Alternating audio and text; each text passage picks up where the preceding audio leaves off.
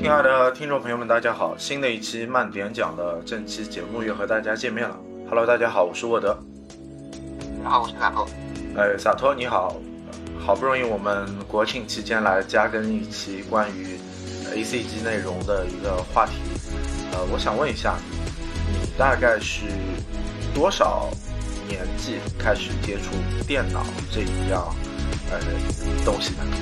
那你要说接触电脑这个，就是你有两个阶段。第一个是知道这个电脑这个东西，实际是比较早的。大概我读小学一年级左右就知道，就是通过各种电视媒体啊、报纸啊，或者是各类的杂志啊，或者道听途说知道这个电脑。但是我真正开始自己摸到电脑，这个就比较晚了，要到一九九七年，那时候有网吧开始了。那我是真正的开始摸到电脑，或者是触碰到电脑。但是在此之，比如动画片什么会描述电脑，其中有一部电视剧啊，我不知道你有没有看过，或者是美剧，就是应该是欧美的一部动画片，有没有看过？就是那个叫做《电脑精灵》的一个动画片。这个是我真正意识到有这个电脑这个玩意儿，或者是真正有系统性的知道什么才是真正的电脑。呃，《电脑精灵》这部。呃，动画系列剧在我印象当中是一直很深刻的。呃，这个内容和系列可能是对于我们当时来说，给你了解到一个关于电脑有关的一个故事。但是那个时候可能还是年纪太小的关系，因为我第一次看《电脑精灵》的时候，我刚刚上小学一年级吧，大概九九十月份，九三年的九十月份。这样一部片子，然后就被上海的应该是一套还是二套，我我我有点模糊，一套一套，就就开始这样的播放，因为集数不多的关系，其实你每次观看的就是全不全，其实也没有那么全了，就就陆续的有一些印象。那么等到自己大概差不多九六九七年的时候，自己正式的接触了电脑。那么这个接触电脑也分几个阶段，一个阶段就是，呃，小学的时候有组织相关的电脑的一个所谓的呃兴趣班，是要额外收费的，是在少年宫里面的。还有还有一个渠道就是那个时候游戏机房盛行的时候，旁边已经开始有一些所谓的局域网的网吧，那个时候的网吧。收费的费用还是比较高的，将近大概六块到五块钱一个小时吧。那你们这里比我们这里要便宜一点。我们那时候那里的网吧大概是八块，八块一个小时，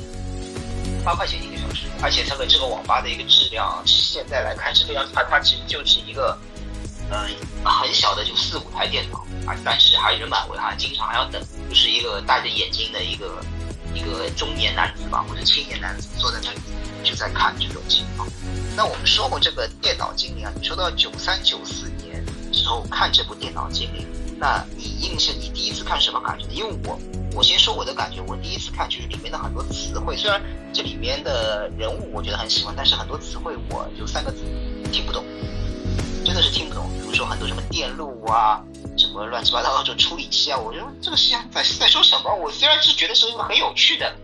呃动画片，但是有很多词汇我根本就听不懂。你有没有这种感觉呢？当时？呃，有有这样的感觉。为什么？就是你说电路也好，什么也好，对吧？呃，通过电路能能能进到电路世界吗？当时我也会有这样一个想象，对吧？呃，有有有一个奇怪的联动，就是里面那台电脑叫 Clyde，Clyde 只要可以通过电脑，就和我们的主人公 Mart Sam 可以建立一些联系。那么 Mart Sam 可以通过电脑进到所谓呃剧中翻译成电路的这样一个世界，对吧？这个是很神奇的。然而我们现实生活当中所谓的电路也好，啊电也好，那么一定是和插座有关系的，但和网络其实应该不搭界吧？它里面电路实际上是。更应该叫做网络，就是有可能是因为现那时候移动还没有全部的互联可能，所以它里面的很多的网络其实就是它，比如说内部的局域网，应该是这个，我这我是可以这样理解，对吧？嗯，呃，你你这样理解也是一种理解方式，但是这个片子可能我们今天这样就刚刚用了开场和现在的几分钟和大家稍微的聊一些，可可能有的听众还不一定能够唤起这样那样的记忆。那么再简单点说，我们可以把这样的剧情去做一个简单的概要。那我给大家去介绍一下这样一个简单的剧情。克莱德作为一台超级电脑，它所在它的星球上，它是最厉害的一台超级电脑。然后他因为话多的关系，在那个星球上被清除了，然后被送到打包送到了地球。那么 Mart Sam 就是在地球上的两个小朋友，然后通过这样的机缘得到了克莱德这样一架电脑，然后将。这个电脑的处理器对接到一台五六十年代的古董，呃，唱片的那个唱片机上，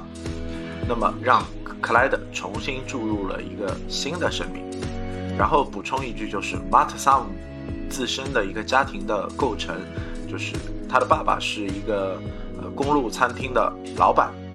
就是证据当中他的妈妈是没有出现的，但是有一个女性。一个女性，呃，一一一个女女女招待，招招女招待是 Ruby 对吧？这个女招待应该和她的爸爸应该有一些暧昧的关系，但是，呃，也是在生活工作当中负责照顾 Mart 和 Sam，呃，形成了他们这样一个就是独特的家庭。然后克莱的这台电脑就是放在他们家的一个地下室里面，就就像一个储物空间。本来这台唱片机是放在餐厅里面，那么 Mart Sam 的父亲就是 Albert，也就是我们这家公路餐厅的这个名字的缘由，就是阿尔伯特。对。那么阿尔伯特先生是一个能够接受新生事物的中年男性，他患着换着各种花样来，就是把这些新鲜玩意儿。去带到餐厅里来，希望给餐厅增加一些活力啊，增加一些有限的客源，对吧？这个桥段是很多新的尝试的剧种当中都会有的，几乎每一集都会有的。对，不是买的垃圾桶，有可能就是什么自动点餐，要么就是加奶油，就每一集都会用到这个东西。对，就就他的爸爸思想还是很超前的，然后就是卢比女士就是很可爱，就是。就是唯一他有一个危机意识，就是觉得老老板带来的各种的新鲜玩意儿，是不是要代替我的工作职能？是不是这些东西来了之后要炒我鱿鱼？这个就是和我们现在就是内卷的呃打工人的社会形式有一点点相似。这个听特别有意思，而且相对来说，你可以看他爸这个名字阿尔伯特先生是不是在致敬？我不知道是不是在致敬那个第一个，就是我们之前前彩说聊形象，聊过他有可能是有点像是长得有点像谁，有点像啊比尔盖茨，对吧？嗯。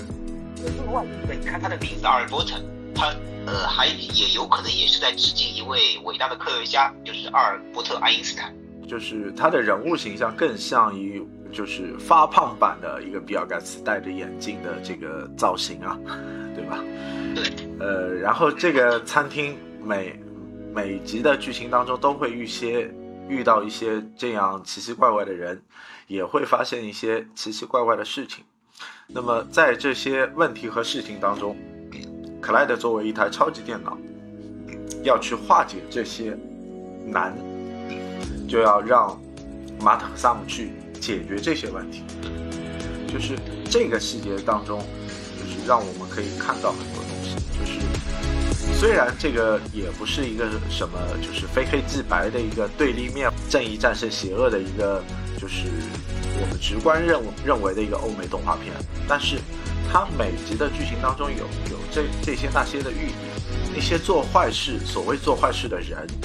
他们都有一些就是欲望吧，这些欲望可能是因为某些东西有有感情的缺失，或者一些原因。才使他们做了这些事，但是并非这些人是大奸大恶的人。说到这一点非常好，因为里面有很多的角色，比如说我记得有一集叫《旧梦难寻》嘛，他是一个等于说是非常讨厌现代计算机或者非常讨厌现代科技的人，他一直还沉浸在自己的呃，比如说呃欧欧美的那种五六十年代那种感觉，所以他就想把所有的这种计算机公司啊全部收购，全部销毁。后来的话发生了很多故事，但是最后的结局实际他还不错。最后他的那个私人的仲裁就变成了一个复古的游乐园，而波特先生自己还准备开车带着带着他的那个女飘带一起去那里玩玩，对吧？嗯，呃，这些这些细节就是也也让我们看到，呃，我们现今的社会当中也会有这些那些的问题，但是这部动画片作为一个很有内容的动画片。你让小朋友来看，其实就是用我们现在的角度来讲，其实并不是那么合适。对。嗯，说实话，为什么不合适的？就是第一个，就是我们之前就是我们在我们那个角度来看，虽然他翻译已经很尽力了，已经翻的词汇已经很尽力，包括他配音确实配的不错，但是怎么说呢？按照我们当时的眼界来说，确实很多东西我们看不懂。另外一方面，可能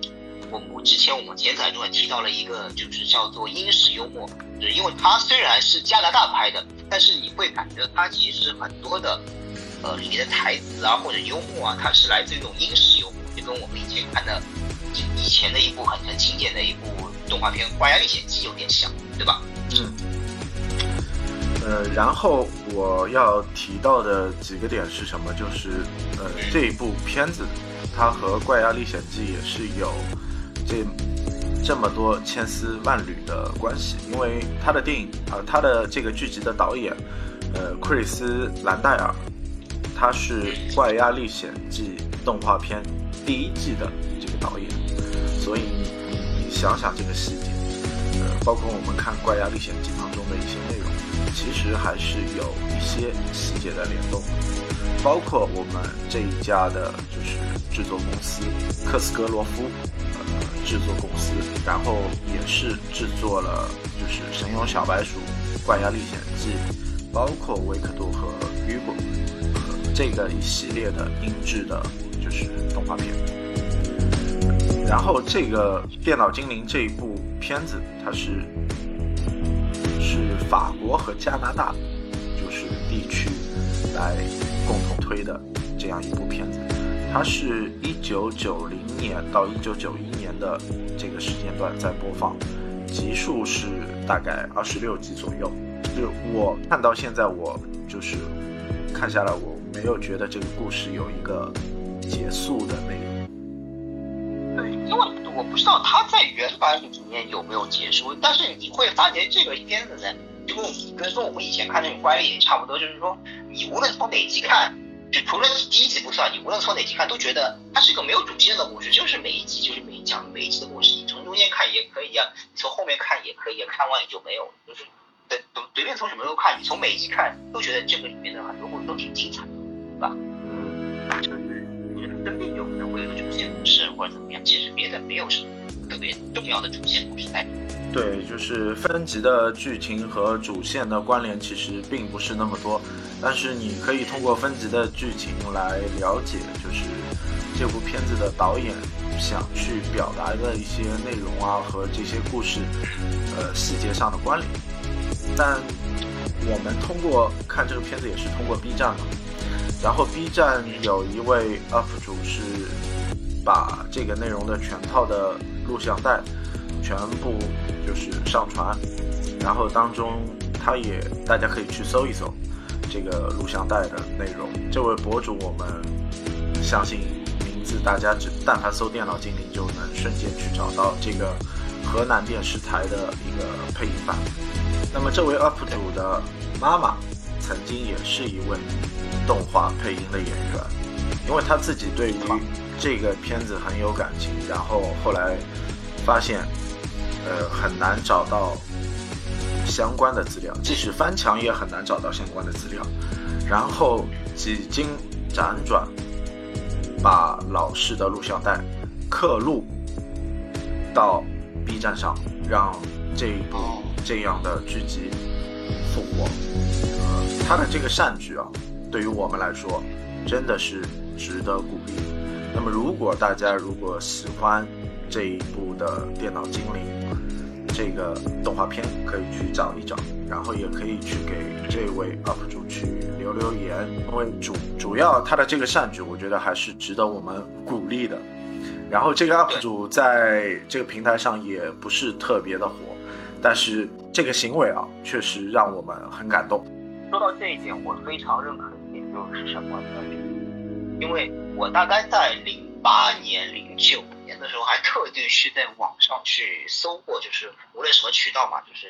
呃内网外网，我都去搜过《电脑精灵》，确实可能最多也就搜到一首主题曲，就是片头曲或者片头曲是什么样的，但是。说剧集有可能也零零散散有一两个，比如说十五分钟、十分钟的剧集，但实际上完整的那种还真的没有。真的是在一九年左右，我再去 B 站搜，才搜到了。哇，这个原来是全还在一九年左右把这个电脑精灵全部看了一遍之后，我不要录电脑精灵这个节目还重新 B 站看了一遍，原来还有，这真的是非常感谢这位 UP 主。我我不知道背后的故事，但是没想到确实很感动。就是按照。现在有些我就开玩笑的话，这这位 UP 主配享太妙，真的是配享太妙。另外就是我们刚才提到的一个，呃，怎么说，关押历险记啊，包括这部剧，刚才我们提到的英式幽默，所以一直我一直觉得我是很喜欢英式幽默。但是还是那句话，就是不是这种幽默相对来说，这种英式幽默呢，也不是，但是很多人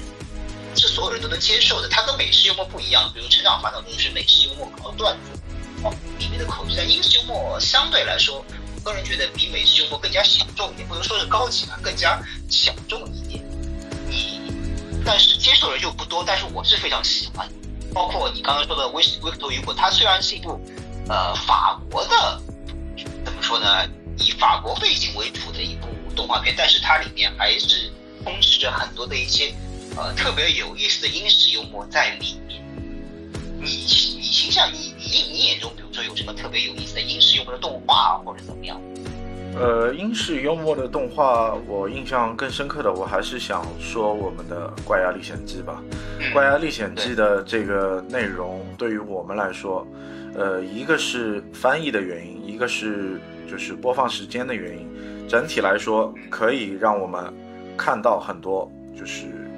你平时看。欧美主观上的打打杀杀的这个片子之外，另一种不同的风格。但究其一点，就是说这些动画片啊，你看起来需要一些怎么，就是就是文化的底蕴，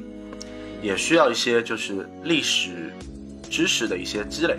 不然你很多的细节啊，就是很难去 get 到这个细节，因为这个细节。不是你今天三言两语就能感受得到。哎，你说到这个，我不知道《怪鸭历险记》现在有没有资源，因为我一直在找，好像没有找到。《怪鸭历险记》应该有资源吧？可以找一找。啊，因为我刚刚在网上还搜到了，就是另外一部法国片，以后如果有机会可以聊的，除了《怪鸭历险记》之外的话，就是呃，常年在电视台主播的，叫做。那个什么婴儿城系列啊，它其实也是对，是法国的一部电视，应该是动画电影啊，动画电视，对对吧？呃，婴儿城、雪人玻璃这两部片子在雪人玻璃是波兰的，雪人玻璃是波兰的，好像是我记得。雪雪人玻璃也是法国的，和上海吗对和和和上海的一个合作项目，同一时期进来的。对，我们以后可以再聊聊这些，像玻璃啊，包括悬疑，可以看到，无论是像刚才提到的电脑精灵，包括呃关押历险记，还有像婴儿城，它实际虽然讲的是一个呃给儿童看的动画故事，但是它里面很多实际上都是成人的一些问题在里面，包括刚才就转回到电脑精灵，那么它里面呃你说到你说的欲望也好，它甚至还抨击过一些像。恶或者是恶搞或，比如说像印第安纳琼斯这种探险家，就我说的印第安塔号这种类似像印有一个形象像印第安纳琼斯，他表面上可能是去探寻文物，其实就是去盗墓去的，对吧？他又还会抨击一些现实形象。嗯，呃，刚刚我也仔细扫了一下，雪人玻璃和婴儿城都是来自法国的动画片。那雪人玻璃更早一些，雪人雪人玻璃是八九年就首播了。那婴儿城是九三年，但是他们作为一个打包的项目，都是在九五九六年进入了上海，然后我们才能看到这样两部呃有独特鲜明风格的呃法国的动画片。说到这点，打包很有，因为我往往记得就是雪人玻璃放错或者婴儿城放错，后面马上就再给你播一集雪人玻璃，或者马上再给你播一集婴儿城，就好像两个像连体婴一样的，有有玻璃的地方就有婴儿城。这个两部片子是属于衔接档，但是同属九十年代这个类型啊，就是说电脑精灵属于一个独特的类型，我们可以说它是通过科技来。穿越时空来解决一些问题，那么那个时候也也会让我们看到一些美剧，那些美剧是可能通过一个时间机器，让你穿越历史去解决一些问题，对吧？这个内容可可能有一些不一样，就是通过时间机机器穿越历史解决问题，就是无非就是感知到那个世界的。历史和真实的历史有什么区别？才能去做一些就是还原的事情。但是，克莱德这个通过呃所谓的电路世界，坐摩车去改变电路世界那些呃所谓不不正常的那些次序现象现象，这个让我们有一些不同的观念。然后，克莱德可以通过。电路世界的任何一个角落，它可以指导你去做任何一件事。这个和我们接触的所谓我们当时的一些剧情来说是完全不一样的。这个让我有有有一个不一样的感受。这可能是我呃我们这一次做节目之后，我看了这部片子最大的一个体会吧。因为它怎么说呢？就是你可以看到，它跟它前面的套路是跟，比如说当时比较流行的一些美剧或者是一些科幻片比较像的，就是一个外星的，那时候有可能是别的地方，有可能是个外星的生物，但是它是一台因为嗯太有幽默感，而且你说它话比较多的一个。计算机被流放到地球，但是他又马上喜欢上了地球人的幽默感，喜欢上了地球的各类的文化，所以渐渐的跟大家融入在一起。所以这个剧情是非常有意思，对吧？嗯，这个细节可能也会让我们看到以前一提外星人一些桥段吧，就是一个外星的生物或者是一个外星的机器、机械，在地球上通过电视，就是。接收的媒介嘛，接收的媒介是电视也好，是网络也好，去了解他所在的这个世界的信息，如何去适应所在的这个世界的这个环境，那这个细节可能就是相通的。说的非常好，因为你想看，就是你会看到，啊，在那个时间点，就是八九十年代的那个时间点。可以看到那时候的文化相对来说是非常包容的，包括像我们之后，包括之后的一部非常就是有意思的神奇的电影，就《黑衣人》里面也有很多的一些，你可以看到很多的一些艺术大师啊，包括一些电影明星啊，实际也是外星人，这个就更加有创意，嗯，对吧？呃，还有一些桥段可能就我刚刚。就说到一点，但是瞬间想起来，觉得《电脑精灵》这部片子又和《神偷卡门》这样一部剧集也有相似的地方。《神偷卡门》是九四年制作，对吧？晚了《电脑精灵》将近四年。《神偷卡门》是美国制作的一档啊电视剧集的动画片，